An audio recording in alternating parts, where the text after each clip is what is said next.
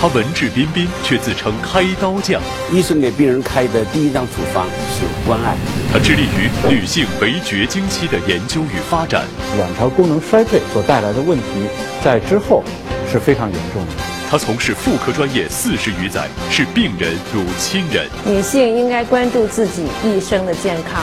中国工程院院士郎景和率领北京协和医院顶级妇科专家团队，给您带来特别的关爱。有请养生堂主持人月月。各位好，您现在收看的是北京卫视由北京同仁堂独家冠名播出的养生堂节目，我是月月。首先呢，给大家看。这是什么？梨？哎，对，大家说了，月月你太抠门了。我们这么多人呢，你拿来一个梨，这个呀不是请大家吃的，是打一个比方。这么看呢，它是一个普通的梨，但是我们把它倒过来，它就很像我们女性身体当中的一个非常重要的器官，那就是子宫。那么，如何保护我们的子宫，防止子宫生病呢？马上，掌声请出今天做客养生堂的重量级来宾。我们要欢迎中国工程院院士、北京协和医院妇产科郎景和主任，欢迎郎主任。郎大夫您好，欢迎您。郎景和，中国工程院院士、教授、博士生导师，北京协和医院妇产科主任，中华医学会妇产科学会主任委员。中国医师协会妇产科分会会长，欢迎郎大夫。谢谢谢谢，嗯。这样，就是一个梨，这样，就是女性的子宫的一个模拟的一个样态。我想问一个特别特别业余的问题哈，就真正的子宫跟这个大小相比的话，我我们真是把子宫啊比作一个倒置的梨，这样。刚刚月月是这么拿的，这我们要吃这样的。这样倒着讲啊，这样是差不多少？你提的问题，人的子宫大概比这略微小一点，略微小一点。哦，还要小一点。稍微小一点，稍微小一点，这小一圈吧，就就是一个倒置的梨。嗯。啊，整个这叫我们叫子宫体。嗯。啊，在下面这一个揪揪，我们叫子宫颈。嗯。子宫体和子宫颈，就就是这样。子宫体当然都在。肚子里头，我们叫盆腔里头。嗯。子宫颈在阴道的顶端，子宫颈是可以看得见的。嗯，以前我以为这子宫里面以后就是孕育宝宝的地方，应该很大一个，没想到比这个梨还要再小一些。可以很大，可以很大。怀孕你想怀孕嘛，都可以到可以到箭头下了，整个整个的肌层被扩大了，可以装三四公斤的三千克的孩子。嗯，没问题。所以母亲多伟大呀，是不是？我们有一个伸缩的房子，在怀孕之前开始只是一个受精卵呢，对，后来变成一个活生生的一个胎儿啊，这是多么奇迹般的一个。这是个倒置的梨，倒置的梨就是我们的子宫。我刚刚讲了，子宫呢分子宫体，这子宫体，这是子宫颈。嗯，子宫体在盆腔里头看不见，子宫颈。在阴道的顶端看得见，嗯，啊，这就是子宫。子宫呢又分子宫的内膜层，这内膜很重要，啊，这内膜每个月脱落一次，就是月经。嗯，这是子宫的基层，啊，刚刚月月讲，哎呀，这么点子宫怎么会会装一个孩子呢？嗯，就子宫基层肌肉嘛，它可以变薄了，扩张了，啊，就这样，它就像一个一个一个气球。会吹起来，起来了啊！这这，外面但还有一层浆膜啊，这是输卵管，输卵管很重要，这是道路，这是卵巢，卵巢当然很重要，可以有卵出来。它是我们人类的祖屋，祖宗的祖，祖屋，我们都从这出来的。嗯，我认为，呃，子宫它也是一个妇女的尊严。嗯，会有子宫尊严，所以我们要保护子宫，爱护子宫，嗯，预防疾病。那对于子宫来说的话，最大的挑战是什么呢？子宫的问题啊，子宫容易长东西，我们叫子宫肌瘤，一会儿可能讲到。长在哪里啊？啊，子宫肌层就这儿。哦，长在那里。啊，可以，你看，可以长这儿，可以长这儿。嗯。啊，可以长底部，可以长在子宫体上，可以，可以长到，以后大概不愿意吃梨了。可以长，可以长在前头，可以长到后头，侧面、侧面、宫角。宫颈都可以长。嗯，凡是子宫肌层嘛，肌瘤肌瘤嘛，子宫的肌肌肉上长了瘤子叫子宫肌瘤。嗯子宫肌瘤是良性的肿瘤，当然子宫颈也可以长病变。嗯，子宫颈很容易长病变，甚至可以长癌呀、就大家知道的子宫颈癌呀，很常见。子宫的内膜，我刚刚讲了，内膜内膜也可以长癌，叫子宫内膜癌。那癌症显然是非常可怕的。对但是跟癌症相比较的话，肌瘤的问题在嗯妇科好像非常常见。没错，那子宫肌瘤，然后宫颈癌、子宫内膜癌这些有没有什么共同的表现？血，血是和子宫密切相关的。你看，啊，子宫上的内膜每月脱落一次，就是月经。嗯。那么这种不正常的血呢，它不不不如期而至，啊，他是二十天、十几天就来了，或者过期而不治，他一两个月也不来，就是闭经也不正常，或者血非常多也不正常，血非常少也不正常。而且女同志差不多到了四十八岁、五十来岁，她绝经了。嗯。绝经以后就不来血了，哎，绝经以后过了一年、两年，甚至更长时间又出血了，也不正常。所以这种不正常的出血，就要知道有没有子宫的问题。嗯。啊，另外你比如说宫颈也可以长东西，有一种叫接触出血，就同房出血，哦也不正常，也不正常。反正不正常，不该来的时候来血，都应该是不正常。嗯。所以整个一个血的问题，就可能预示到子宫体或者子宫颈有了问题。嗯，就像上一期我们说到的，所有的红色警报都要吸引我们足够的重视，没错这样哈。那想问一下，目前妇科的头号杀手是哪一种疾病呢？应该是子宫颈癌。那宫颈癌的话，现在看来这个发病率是在持续升高的吗？没错，子宫颈癌是刚刚月月讲是主要杀手，没错。全世界差不多每年有四十五万新发病例，四十五万，新发病例就是新的宫颈癌病人，其中百分之八十在发展中国家，包括中国。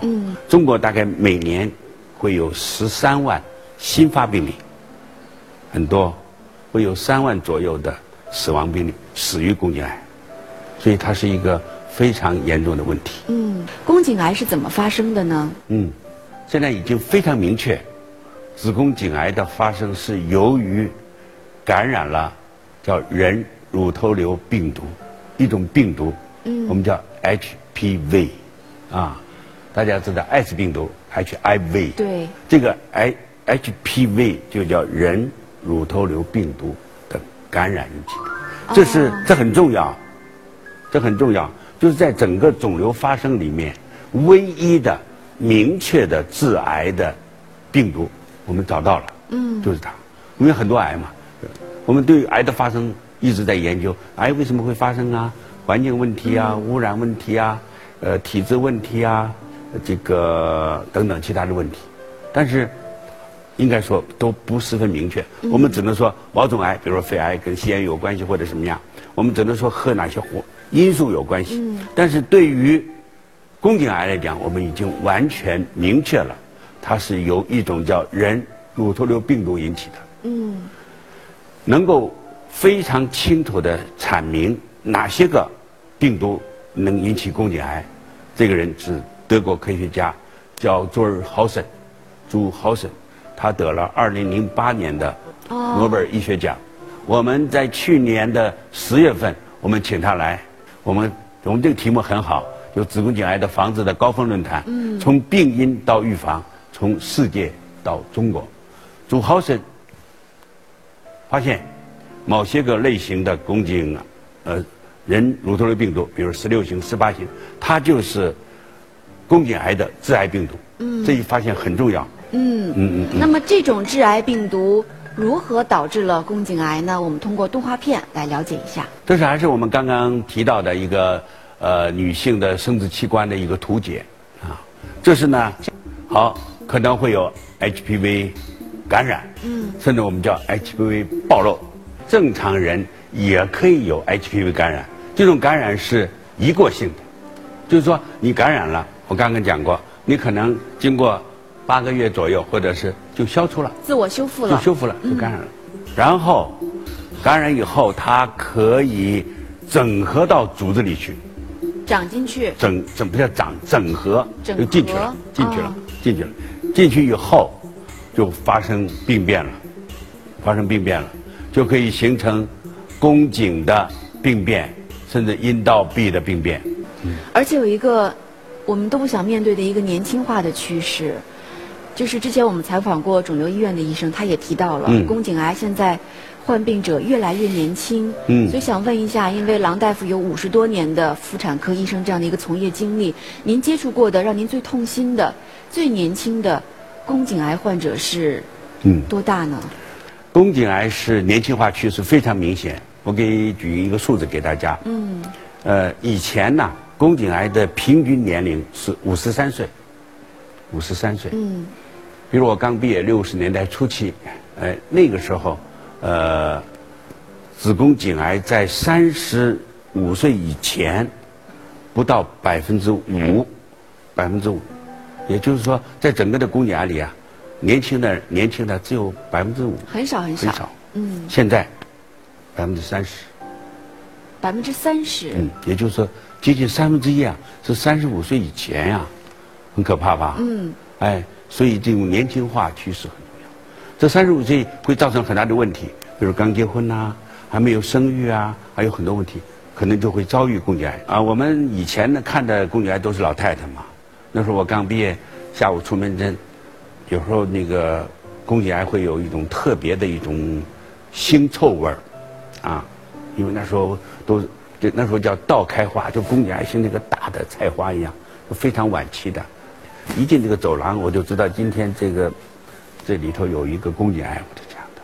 但现在这种情况少了，但是现在年轻化很，有的小孩很年轻，我看见我我的病例里头有十五岁的，十五岁的宫颈癌。也也有人报告有十三岁的那这个十五岁的女孩当时是什么情况呢？您还记得吗？出血。异常的出血。出血，出血呢，当然，呃，妈妈领着来也不愿意检查。后来出血，这么大小孩这么出血不太对。后来我们争取她同意，我们说还得看看。十五岁应该是刚来月经啊。呃，来了一两年了哦啊。后来我们看了，觉得嗯，确实就是宫颈癌。那后来那个女孩怎么样了？我们做手术手术还不。错，还不错。这个手术怎么做呢？我们叫根治性手术，就把把子宫啊、宫颈啊周围的组织都要切掉，但命还是可以保住了。子宫、宫颈全部切掉，嗯，然后再加上周围的组织。对。那对于一个十五岁的女孩来说，好残忍啊！十五岁可能还没有谈过恋爱，结婚生子就更不用提了。但我们还是把他的命挽救。是，的确，在那些所谓的幸福的遥远的事情来之前，可能嗯保命是第一步。对，宫颈癌很痛心，是，宫颈癌是一个很很危害人健康和生命的一个肿瘤嘛。嗯刚刚我们讲了嘛，主要杀手嘛。怎么能够预防这个人乳头瘤病毒的传播？这是很重要的问题。我们来看一道选择题，大家怎么看待这个问题呢？人乳头瘤病毒到底是如何传播的呢？A. 马桶，我们想到公厕；B. 公用的浴巾、洗浴中心或者是游泳池；C. 身体接触，身体接触握手、拥抱；D. 性接触。大家来回答一下，人乳头瘤病毒到底是如何传播的呢？A. 马桶，我们想到公厕；B. 公用的浴巾、洗浴中心或者是游泳池；C. 身体接触，身体接触握手、拥抱；D. 性接触。大家来回答一下，A、B、C、D，你觉得人乳头瘤病毒是如何传播的呢应该选答案 D 吧。？D，为什么？应该乳病毒传染的话，你简单的马桶跟身体接触，还有，呃，相对公用的东西，应该不会传染吧？你觉得还是不够直接？对，它不不是那种直接传、嗯传播的，像那个郎郎大夫前面讲的那嗯 HPV 病毒，它都是那种致癌性的物质，应该不会这么很简单的就容易传播到那个身体内部结构里面去。说的特别好哈，掌声鼓励一下。来，我们再请这个女孩来说一说。A、B、C、D 四个选项，你觉得应该选什么呢？啊，我也会选择 D，嗯，为什么呢？因为是根据我的排除法来选的。哦排除法。对。马桶首先你觉得不可能，是不是？因为接触性太频繁了，不应该是这样子的。啊，公还有公共浴巾的话，呃，跟我们其实私处的话，其实没有正常接触，嗯应该是不会的。身体接触的话，肯定是也不会的。嗯，所以只能是 D。想问一下，你上一次做妇科检查是什么时候？是念高三的时候，念高三的时候。对那现在过了多少年了？已经四年了。已经四年了，中间间隔四年不去检查的话，还是你现在工作了是吧？啊，已经工作了，结婚了吗？对不起，还没。啊，还没啊，但是肯定有男朋友哎。那你问他吧。那所以还是有男朋友是吧？啊，有了有了。哦，有了有了，那就是很很肯定。嗯，我不好再问别的了。那你应该去做妇科检查，啊，好，谢谢，这回好好的做宫颈图片啊，谢谢。好，谢谢两位，谢谢。很不错，很不错。我我原来你让我讲这个题目，我觉得还有点顾虑，我觉得大家是不是都认识的非常有误区？我说这就不管男的女的都都非常的正确，而且解释的也很很有道理。嗯，也就是说，人乳头的病毒感染不是一般的马桶啊、浴巾呐、不是这样，一定是真正的性接触或者是性生活。嗯嗯，我们叫做 HPV 暴露或者 HPV 感染，这是一个，或者是基本是这个途径。嗯啊，那些个不是，甚至可以不是。大家知道，包括艾滋病，传播很强，病很严重，都不是一般的就能够啊。我们跟艾滋病人握手，共进午餐，嗯不会的嗯，HPV 也不会，主要是性传播。嗯这这个问题大家很清楚了，很不错，很不错。嗯那知道清楚了，就知道怎么办了。洁身自好。对，有一个问题，是不是只有女性才会被感染 HPV 呢？当然男的也有啊，所以说，这种性接触是男性把 HPV 传染给了女性，互相的，是互相的，女性也会传染给男性。当然那么避孕措施可以起到预防的效果吗有一定。的有一定作用。嗯有一定作用。洁身自好第一位的，嗯用工具呢只是一个辅助的办法，嗯。那换句话说，多个性伴侣是很危险的事情，当然越多越危险。越多越危险。大家都知道哈，不光是身体上的，也是道德上的。那另外，适当的避孕措施可以起到一定的防护作用，对但是只是一定的。对，嗯嗯另外，你没有 HPV 嗯就没事儿。嗯，那另外的话就是一个相互之间的一个传染的问题。是如果一方检测出来性传播，性传播总是男女性别嘛。嗯一方有的话就要先治好。嗯，那么我们可以做检查吗？比如说我查一个什么，提前知道我有没有感染这种病毒？非常好的问题，一定要做检查，检查两个啊，就是说一个结婚了或者是有性生活以后的一个，包括很年轻的妇女，就应该有一个定期检查的习惯。嗯作为国家来讲，作为政府来讲，甚至有应该有一个筛查、筛查的制度。嗯什么叫筛查？就是人群中都要检查，啊，有个年龄的阶段，比如说啊二十八岁或者是到六十岁，嗯啊，那就这是一个叫普查或叫防癌普查。现在非常党和政府非常重视，现在两癌普查对女同志啊，一个叫乳癌，一个叫宫颈癌，嗯这是两大两大妇女的癌瘤嘛，叫两癌普查，就要进行筛查。筛查有一些项目，一个呢就叫做细胞学，就是我做做做那个宫颈图片，看看有没有不正常的细胞，嗯这是一个检查。第二个呢，就做一个图片来查 HPV，嗯就查人乳头的病毒。嗯这两个检查是我们现在进行筛查的主要的策略、主要的方法，非常的重要。嗯这是发现宫颈癌或者发现宫颈癌癌前病变的重要措施。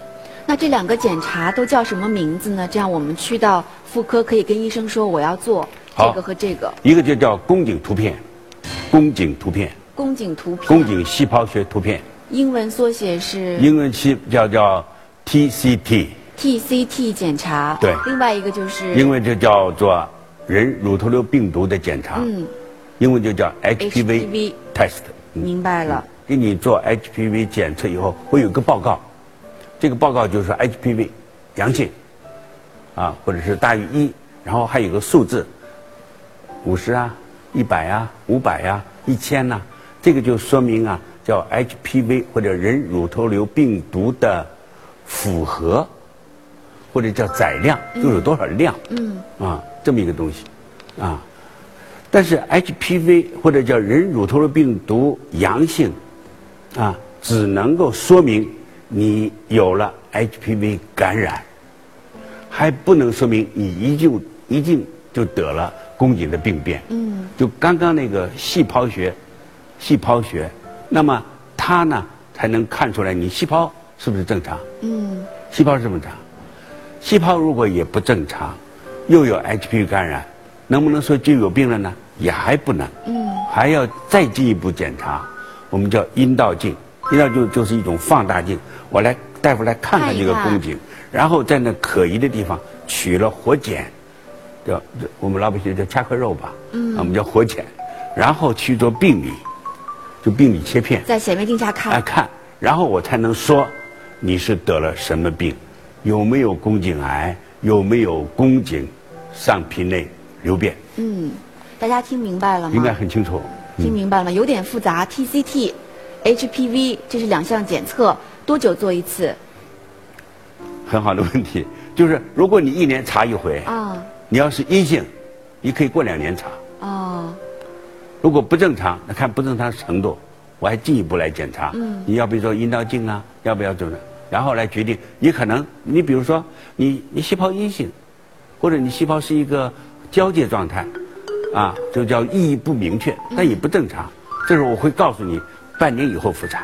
如果你全都正常，我甚至告诉你一年以后，甚至两年以后。嗯。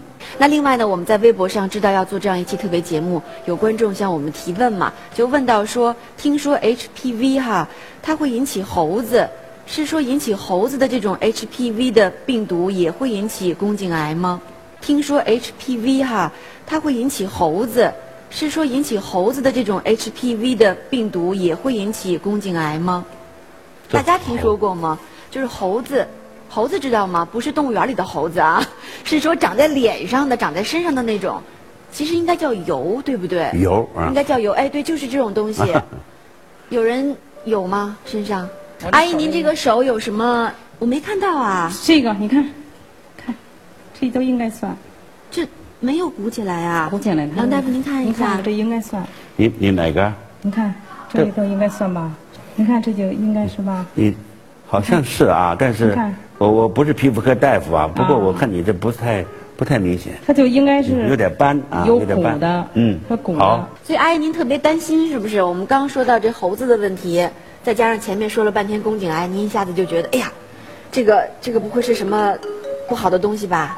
对，因为以前那个我看过，人说我这就也叫叫油对油啊啊，所以呢，我也没太当回事儿。嗯所以呢，今天我听这课呢，我觉得我也挺幸运的，因为我呢，又怕这油呢有，因为是这种体质呢，万一要是，因为我也是五十多岁的人了，嗯。所以我就怀疑他会不会皮肤上有油，然后呃，他体质上会不会也就会改变体质？，再加上我一搅和，是吧？就没错没错。害怕了，。你这可能是油啊啊，你要特别在意啊，你去上皮肤科看看，啊。我毕竟不是皮肤科大夫，嗯。但是我告诉你啊，这个和长宫颈癌啊还是不是一回事儿，哦，我会继续跟你讲。啊啊，那我那您放心了啊。你就放心一句话，你这个油跟我讲的宫颈癌不是不是一回事儿哦，病毒也不是一回事儿。啊啊，好好，阿姨，对不起，我误导您了，让您多谢。担心了哈，谢谢阿姨，杨大夫。刚才这位阿姨是被我给误导了哈哎，这个手举着就上来了，你看我这个是不是猴子？我这猴子跟这个宫颈癌有没有关系？也不能算误导，你是提出了一个问题，嗯，甚至可以认为是一个挺好的问题，就是我们长一些疣，嗯长一些猴子，其实我们叫疣，嗯，疣可以认为是一个病毒感染，但这个这个地方的感染和我们要讲的宫颈癌的感染是不是一回事儿？嗯，啊，这是宫颈上感染的人乳头瘤病毒，这是一个不同。第二个，感染的乳头瘤病毒的类型不同。大家知道，就这么一个病毒啊，可以有一二一百多种呢。嗯。啊，其中呢可以分成这么两大类，一种叫低危型，就是低度危险的类型。嗯。一种是高危型，叫高度危险的，叫高危型。嗯。我们宫颈癌感染的 HPV 叫人乳是高危型，高危型现在有十三种，最近又加了一种六十六型，十四种高危型，其他呢都叫低危型。这种低危型呢，可能就可能会长。长猴子长疣啊！我们讲的疣还是在还不重视，不在手上，我们重视在外阴或者是宫颈上。嗯啊，外阴的油可以形成一种叫做尖锐湿疣，它是有一种低危型的感染，包括外阴的其他的一些疣都是低危型啊。那么低危型的疣一般一般不发展成为宫颈癌，只有感染了高危型的。人乳头瘤病毒或者 HPV 才可能招致宫颈癌。嗯，所以你不算误导，你算提问。就是阿姨那个是低危的，是良性的，而且他在手上没关系，而这个就有关系了。和我这没关系。嗯嗯，人乳头瘤病毒，他要去看，他看皮肤科。嗯，不看我。这个人乳头瘤病毒的话就有关系了，是宫颈癌的高危型的，是致癌的因素。致癌病毒，嗯，非常明确。那么，既然宫颈癌这么可怕，如何早发现呢？您刚才提到了有血、带、块、痛，哪一方面跟这个宫颈癌的关系是最近的？你不要期望，好像是我有什么不正常了，再去来发现宫颈癌，嗯，这大概是有问题。比如我们都会说，接触出血，接触出血，比如说妇科检查就出血。或者甚至性生活就出血，嗯，这当然是一个很危险的警号，啊，但是不一定一定是宫颈癌了，嗯，但是真正宫颈癌到这个份儿上，绝不是特别早，绝不是，你想都能出血了，嗯，啊，但也有别的偏早的，所以我这里强调就是我刚刚讲那个四个症状只是一个警号，对宫颈癌来讲，重在筛查，重在普查。重在定期的检查，嗯，检查那两点。我们现在在推行一个一个一个项目，我们跟我们是卫生部一个重要项目，叫做 PCC，叫宫颈癌的预防的一个项目。我们已经做了，从二零零四年已经做了这么多年了。我们甚至这个项目覆盖了全国的很多省市，也进行了一些工作，主要是来推行。宫颈癌的筛查，主要是来推行宫颈癌前病变的正确的诊断和治疗。嗯，所以刚才讲什么叫宫颈癌的癌前病变呢？就是宫颈癌在它发生之前有一个过程，这个过程叫做宫颈癌的癌前病变，或者叫做子宫颈上皮内瘤变。当感染了。人乳头的病毒以后，多数的感染会被我们机体把它清除掉。嗯，一个免疫正常的一个年轻的妇女都可以把它清除掉，自己就解决了，就解决了。哦，它就自己就被清了。这个时间是八个月到一年，被清除掉了。如果过了八个月到一年，这个这个病毒没有被清除，就可能发生一个低级别的，就初步。早期的一个宫颈的上皮内瘤变，还不是癌呢啊！宫颈内上皮的瘤变，好，这时候我们就可以应该发现，它的细胞学不正常，它的 HPV 不正常。好，如果还不被治治疗，还不被清除，那么它就再过一到五年，平均啊，就发生高级别的宫颈上皮内瘤变。如果还不被很好的治疗，再过十年左右，就会发展成宫颈癌。同志们，你可以看，我们有很多的机会。刚刚月月说可怕，有很多的机会是可以把它阻断的。嗯，把它阻断的。比如说，他没，我们不让他有 HPV 感染，不好吗？这叫一级预防。嗯，一级预防。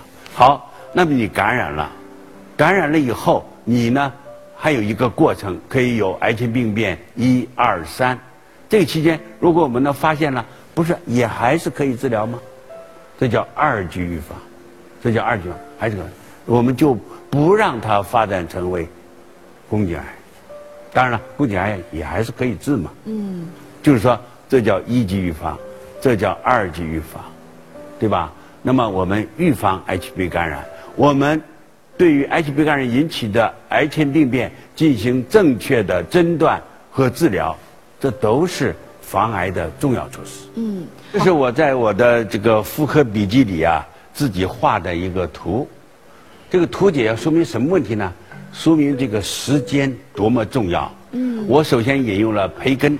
英国科学家培根的一句话，他说：“他说呢，这个 the time the time can cure everything，就时间呢可以治疗一切。嗯，包括比如说我跟月月不太好，呃，时间就冲淡了，慢慢我们就化解了。嗯，这是广义来讲。嗯，啊，我给他又把它翻成中文叫救命的是时间。你想，如果我们在三点钟的时候发现了问题。”你看，这时候这个钟啊，这么顺时针转呢，越来越松了，它就不会被勒死，嗯，不会被勒死，对不对？好，我也说致命的也是时间，这个字这我说的，这是培根才发现问题，是不是晚了？这这这儿继续往前走，这脚手就越来越越紧了，就可能会会招致危险了，所以说。时间很重要，时间可以救命，时间也可以致命。嗯，好，引申到我们的问题就是，我们要早期发现 HPV 感染，早期发现宫颈上皮的瘤变，我们就能预防宫颈癌。刚才我们看到郎大夫自己画的画哈，时间可以医治好一切，但是时间如果我们错过了它的最佳时机，也会耽误我们的身体上很多疾病的一个一个。被治疗的一个过程。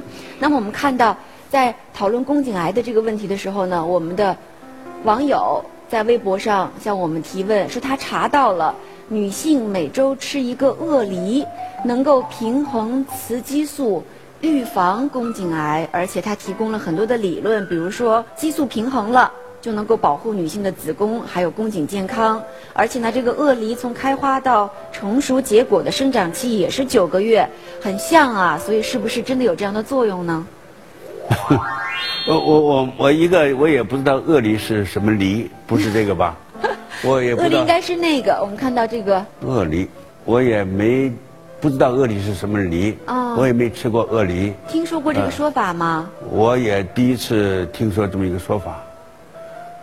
嗯，我不太了解情况，但我从理论上，我认为这不可靠。嗯，因为 HPV 感染它是在宫颈上，可以有游离的 HPV，也可以有整合到组织里的 HPV 形成的病变，这些都不是靠吃一种药就能把它消灭的。我可以告诉你，这个是公认的事实。到目前为止，还没有一个药是真正能够杀灭人乳头瘤病毒。嗯，没有一个药能够吃了药就把 HPV 就杀灭了，还没有这个药。我们是有一些增加免疫力的一些药，比如放在阴道里。我们现在对于 HPV 的根本的策略就是治病即治毒。对我说的话，治病即治毒。我用一些方法治疗由于 HPV 感染引起的宫颈上皮内瘤变，就是帮助你清除 HPV。我给你做堆切，我给你做物理治疗，我来治疗 HPV 引起的病变，就是帮助你来清除 HPV。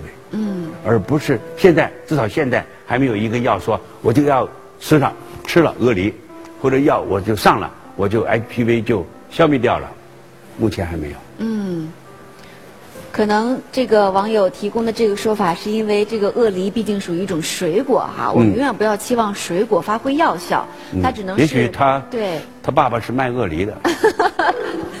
也许他觉得吃水果可能这个调节身体的一个状况或者说吃水果有益身体健康，这话肯定没错。那当然好啊但是，我什么梨都可以吃啊，都好。嗯嗯，跟宫颈癌之有可能间它很好吃没什么联系，，那也很好吃，吃吃也无妨。嗯，吃一吃也无妨，但是跟治病、跟预防的话，刚才郎大夫给出一个特别明确的答案，就别想这事儿了。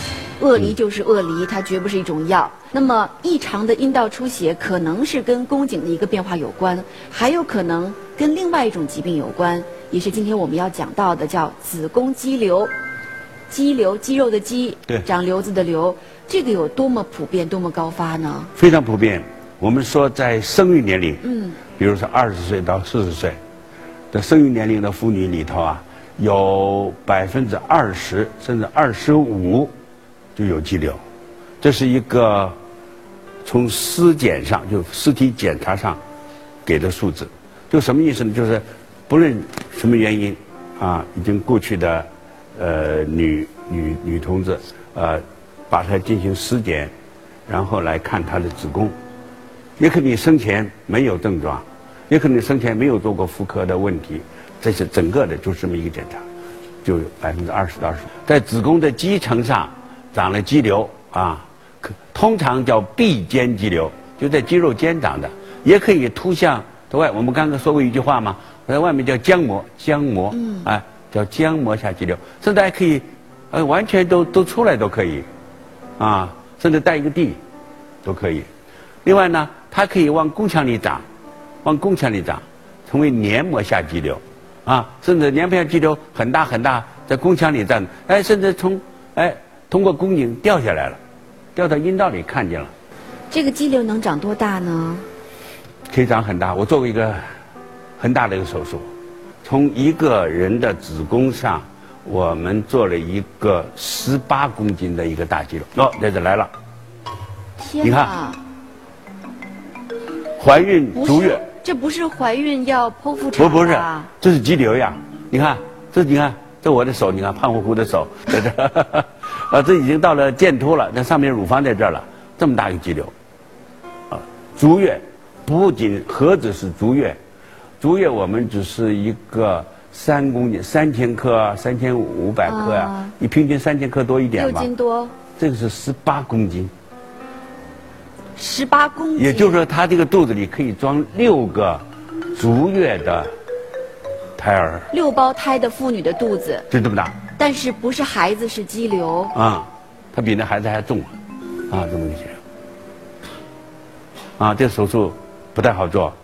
你看我们做出的肌瘤多大？再看，哦，啊，你看都布满了血管啊，这么大肌瘤，这要整个拿出来，当然拿出来，把它整个的子宫切了，但年纪挺大了，四十几岁了，那么四十几岁也并不让我们觉得年龄很大，是不是这样？中年人，啊，他他这他瘤长了十几年了。他为什么不去看医生呢？对，说的道理的。一个呢，他也一直觉得，因为良性肿瘤啊，他也好像不太爱吃，也不爱喝，呃，不不太耽误什么事儿。因为他本人嘛，因为呃各种情况，他不愿意去看病，这是一个。第二，他有一个合并一个病，叫红细胞增多症，是一个血液的问题，所以很多医院也不敢做，也不敢做。所以后来找我，找我，我们还请内科会诊呢，我们做了很好的，因为这么大瘤子，你想要从身体里一下子把一个三十几斤的东西拿掉，这还有一个身体的一个适应，对整个血液循环，一个心脏各方面有受到一次考验的，啊，所以又请麻醉科呀、心脏科呀一到会诊，然后我们来开这个刀，嗯，手术还是挺顺利，恢复也很顺利，但不到一星期他出院了。不到一星期就出院了。如释真正的如释重负啊，走路极为轻松啊！你想，你等于呃背个背个三十斤的包三袱啊，十六斤的大包，大包袱背在前面的。啊，背在前面，你想，你等于成天拖着六个孩子在在胸前，在肚子，都走起来非常轻松。哦，啊，他每天来看我，每年都来看您。嗯当时那个手术，您还记得做了多久吗？倒也也就也就不一个半小时吧，不不太不太长时间。一个半小时，嗯一个星期出院，嗯，每一年那个病人都回来看您都。会来看我，啊。这个呃手术您特别有成就感吧？呃，就这么大瘤子，应该有成就感。嗯主要是给病人解除了很大的问题。是的，我们也代表那个病人，谢谢您，是谢谢梁大夫。那么接下来呢，要给大家看一样东西，也是第一次出现在我们养生堂的这样的课堂之上。那么这是在妇产科的医生眼中，他们最恨的，也是病人最怕的。但今天呢，我们给大家带来看一看，我们要先了解它，才能够知道怎么样预防它的出现，是真正的子宫肌瘤的标本，就在我们的桌上。对，这是子宫肌瘤标本，呃切下来以后，把它放在这个福尔马林的固定液里，把它包。这个也很大，这个算是比较大，不算很大，啊，这很常见啊，啊，你看这有两个肌瘤，这都是壁间肌瘤，很大啊。这是两个。这下面一个小的，哦看见没有？哦那是个小的哎，再一个稍微大一点的肌瘤，哎，可以长得很多，啊，几十个、上百个、几百个都可以有，啊，我切过一一二百的也有，就是一个子宫里面一二百个在一个子宫上可以有一二百个肌瘤子。宫肌瘤。最最多的一个叫英国科学家叫 Dr. Barney，邦尼大夫，在一个子宫上切出过二百五十八个肌瘤，二百五十八，邦尼，啊，在他七十三岁的时候，所以我还有机会切这么多梁大夫，这个肌瘤里面是什么呢？肌肉，肌肉。就是肌肉的生长是吗？啊，肌肉成长。我们看到这个部分是那肌肉，这都是肌肉，这都是肌肉。像螺旋一样的东西，啊，都是肌纤维嘛，从小到大这样盘旋着生长，反正就长，它就长，嗯。长这么大需要多少年呢？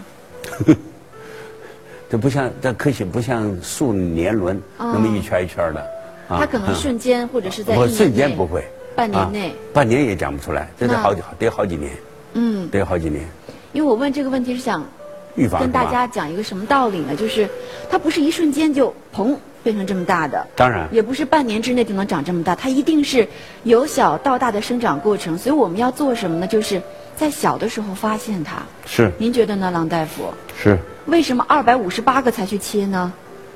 在一个两个的时候，为什么没有发现呢？是，对有，什么表现呢？好的。子宫肌瘤的表现有几个，嗯第一个呢就是可以表现月经多，因为整个的月整个的因为长肌瘤了嘛，整个的体积增大了，嗯，整个的子宫充血了，所以月经会多。第二个呢，会有一些压迫症状，压迫症状，比如说前面的肌瘤可能会压迫膀胱，哦会有点尿的症状，尿频呐、嗯甚至尿出流啊。后面的肌瘤可以压迫直肠，有点大便的秘结呀、不方便，呀压迫症状。嗯，第三个呢，可以有疼，肌瘤变性，啊，肌瘤变性，肌瘤地的扭转，可以有疼，可以有疼，呀，所以这三个要注意，月经多，压迫症状，然后呢，就是可以有疼痛，嗯，月经多是个很很重要的症状，特别是黏膜下肌瘤，所以可以月经多，多到可以贫血。靠我刚刚那三个症状，只是提醒你要注意肌瘤。那么你想早发现，还是定期做妇科检查。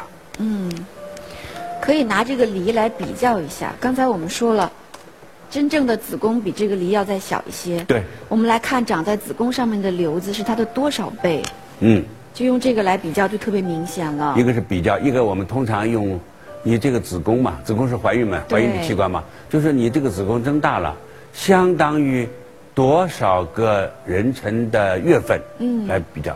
比如说，大家看，这是正常的子宫、啊，比刚刚月月拿那个梨稍微小一点，正常的子宫。对，这叫正常的子宫，啊，这叫六周，相当于快比它小一点，六周大就是一个半月人称的大小。八周就就这么大，八周两个月怀孕，嗯，十周这么大，到十周的时候，子宫叫就保考虑不住了。也不是保不住，就可以考虑做手术了。啊，不是手术就一定要切子宫，嗯，肌瘤的办法，手术也有两个一种，嗯。一种叫只是剔除肌瘤。我刚刚给你讲那个二百五十八，人是剔出来的，不是切出来的，是剔出来的。一个一个剔出来的。啊。我们那一百多也是一个个剔出来的，不是子宫一切然后再去找，不是这个意思。嗯。它是子宫肌瘤剔除术，嗯。就是说，如果你年纪还轻，你还需要生育，你不愿意切子宫，是可以把肌瘤剔出来的。你可以剔的很多，也可以剔的很大。嗯嗯。另外呢，就是说你年纪不小了，子宫肌瘤也很大了，而且呢，你又不想生育了，这时候是可以切子宫的，把子宫切了。比如刚刚那么大瘤子，他他他他就没有别的办法没有别的办法去。大家很害怕这个子宫肌瘤，一个是高发，另外是女孩子很关心，我一旦子宫上长了子宫肌瘤，我还能够怀孕？大家很害怕这个子宫肌瘤，一个是高发，另外是女孩子很关心，我一旦子宫上长了子宫肌瘤，我还能够怀孕吗？可以的，子宫肌瘤是可以引起不育的，比如说正好就在子宫角上，啊，子宫的角上，嗯，长了肌瘤，就把道路给堵了。输卵管堵住了，啊，输卵管堵住了，哎，就引起不孕。另外呢，你看你长了这么多肌瘤，影响整个的子宫腔，影响整个子宫，所以也可以引起不育。所以子宫肌瘤是可以引起不育的。嗯。但是也有的人肌瘤那么常见嘛，也有人有肌瘤怀孕的，也不也不发预见，因为肌瘤太常见了嘛。你肌瘤小，肌瘤少，也可能没影响怀孕。嗯。啊，那么呢，你就怀孕了。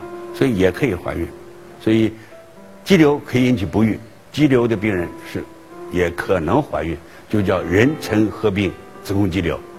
嗯嗯。那么怀孕以后，如果你有肌瘤，发现你肌瘤，或者是你怀孕以前你就有肌瘤，你怀孕了怎么办？一定很关心，对吧？基本是这样一个态度。如果这个肌瘤比较小，小到什么份上呢？四五公分之下，四五公分之下，可以不管它，与流共舞啊，与流共存呐。四五公分，这么大？这么大？哎，这么大，嗯，对，直径，嗯，直径，好，这这么大肌瘤，它就长，它可以随着怀孕，它可以稍微长一点，但是一般来讲，不太有什么大的影响。也不会，是不是会增加流产的机会？看位置也不一定，是不是会堵塞产道也不一定。如果它不在下段，所以整个妊娠期间就这么过来了，也可以。如果肌瘤太大了，肌瘤太大了，如果在妊娠期间，一般我们也不太去动它，是不是有个肌瘤就把小孩地方都占了，小孩都长不大？也不是，也不是，所以。对妊娠合并子宫肌瘤，通常的一个基本原则是和平共处。和平共处，比如到生孩子的时候，比如剖腹产的时候，我们可能会有一些比较明显的肌瘤拿拿，就这样就可以了。问题就是说，如果你有肌瘤，啊，那么你要想怀孕，我刚刚讲了，它可能会影响。这个时候我们也有一个界限，就是如果这个肌瘤四五公分以上，你还想怀孕。最好把这肌瘤拿掉，先做掉，先做肌瘤叫剔除手术，就像这么大，上面这个，啊，这个肌瘤，嗯，把它拿掉，这很容易拿，腹腔镜都可以拿掉，嗯，啊，就把肌瘤剔剔掉，这样，这个这个你刚刚的例子就对了，就一个苹果或者一个梨，它那个地方乱了，那个地方不好，我把它抠掉，这个梨还可以吃嘛，那挺好的嘛，嗯，所以这样这在怀孕你就你就不担心什么了。问一下大家哈，这么多的女性朋友在现场，大家对于子宫肌瘤的问题有问题吗？可以啊，好，来。您好，教授，我想问一下，那个就是，呃，我练的是三年体检，嗯，它是每年都在递增，第一年刚查的时候是二点多，第二年是三点多，嗯哼，然后那个去年是就是四点多了，嗯哼，我想因为像我这个年龄，就说，嗯，他这个需要不需要做手术？嗯，很好的问题。因为现在啊，呃呃，因为现在大家呢经常去体检，甚至做一个 B 超，很容易发现肌瘤，甚至一两项就你是说的，一两公分的肌瘤都会发现。B 超大夫就说发现了肌瘤两公分，下面诊断子宫肌瘤，完了，那当然就这么报了。但是作为一个一个一个一个普通人，他就会觉得，哎呦，我有肌瘤。但我认为。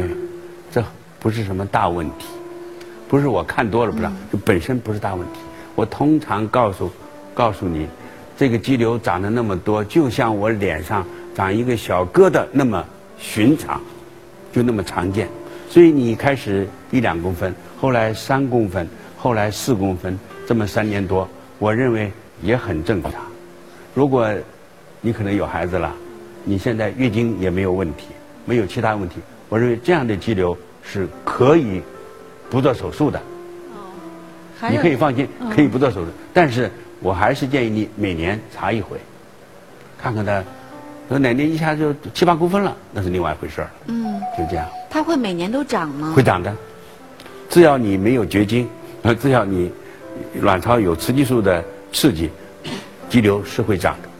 我就是现在一个月经就是量特别大，特别大啊，因为我月经还是比较正常吧，就是月经量很大，比以前明显多。呃多对多，还有血块儿好的，那你 B 超做一个，看看这个肌瘤是不是黏膜下的。啊如果像你仅仅一个三公分、几公分的肌瘤，不至于造成这么大的月经。但是如果是黏膜下的，或者或者靠近黏膜了，那就是另外一回事儿了哦，那就说查一下妇科做啊 B。超。如果你比较靠黏膜一个肌瘤，那也很好。我们从宫腔镜，从宫腔镜哦就可以把它拿出来。哦有的肌瘤从腹腔镜拿下来，有的呃有的肌瘤从宫腔镜就可以拿下来，不用大开刀了。哦，因为那个体检那个大夫他说的，因为像我这个年龄，他说有可能就说慢慢的他那个萎缩了以后就可以嗯不长了。对。但是我觉得感觉好像它还在长。我的意思就是说，如果像我刚刚开始讲，如果仅仅是什么三十公分的肌瘤没有特别的症状，又是这样的年纪，也许就不用去管它，啊，熬所谓熬一熬啊。好如果但是如果你月经很多，特别是如果 B 超这个肌瘤比较靠黏膜，黏膜下肌瘤，嗯它月经还会很多，这样你会每月都失很多血嘛，所以还是应该处理这个处理呢就是嗯也是可以不切子宫，可以通过宫腔镜把那个肌瘤拿掉，也还是很方便的。哦，好，谢谢您。嗯，好，还有问题吗？哎，我就是问一下哈，就是我这子宫肌瘤有十多年了，多少年了？是有十多年了，十多年了，嗯而是一直在长。嗯像就是十月份这次检查身体哈，就是去年十月份嗯哼，检查身体有五点多了，五点多而，是多发性的，几个？多发性的几个？有四五个。啊，嗯，好。呃，您对不起，您多大年纪？今年五十六，五十六岁，嗯已经没有月经了。没有了。呃，没有月经几年了？嗯，五年？没有。几年？三年？嗯，算两年多吧。两年多没月经了。嗯。呃，绝经以后两年多没有再出血吧？嗯，没有。很好。那么现在呢，超声能够，大夫说你整个子宫有多大？他就是七公分、八公分？没有，多大？不会小于六公分。他没有说，就就说是多发性子子宫肌瘤最大的是最大的对有你有五个肌瘤，就算是五个吧。嗯。呃，最大的也就是五公分，对吧？对对对呃，整个子宫看来也不是很大。你五十六岁了，嗯最近两年了也没有来月经。对我认为你可以不去大动干戈，谢谢。也就是说你不用开刀啊，但是你还是每年查一回，看看它有什么变化。我认为大概不会有大事儿，嗯，好吗？好好好，今天太谢谢了，好这今天参加这个，嗯，在咱们这养生堂了，太谢谢了。嗯，祝您健康哈，谢谢。感谢刚才两位的提问，我觉得这种提问呢，就是一种对于自己的保护和关爱的意识。对我有子宫肌瘤，我该怎么办？那么对于没有的，当然是好事儿。如何预防它的出现呢？从理论上，嗯，实际上你无从做起，啊，比如说你可以不吸烟来预防癌，你可以呃避免 HPV 感染，嗯来预防宫颈癌。你说我用一个什么办法？郎大夫，你讲了这么半天，有没有什么办法告诉我不长肌瘤呢？真没有什么可说的。我认为没有一个特别的办法。嗯，没有特别的办法，但是我只是告诉你应该去做体格检查，嗯要定期去检查，去发现它，嗯而没有一个什么一个一个秘诀、一个秘技、一个妙法，说我用这个法子可以不长肌瘤了。我认为没有，嗯也就是说，关爱自己就要从定期的体检开始，每年体检，发现问题，解决问题，争取能够早发现。早治疗，我们要特别感谢协和医院的各位医生，在特别的节日里把特别的爱带给我们。谢谢郎大夫，谢谢所有的医生们，谢谢各位，明天我们再见，谢谢大家。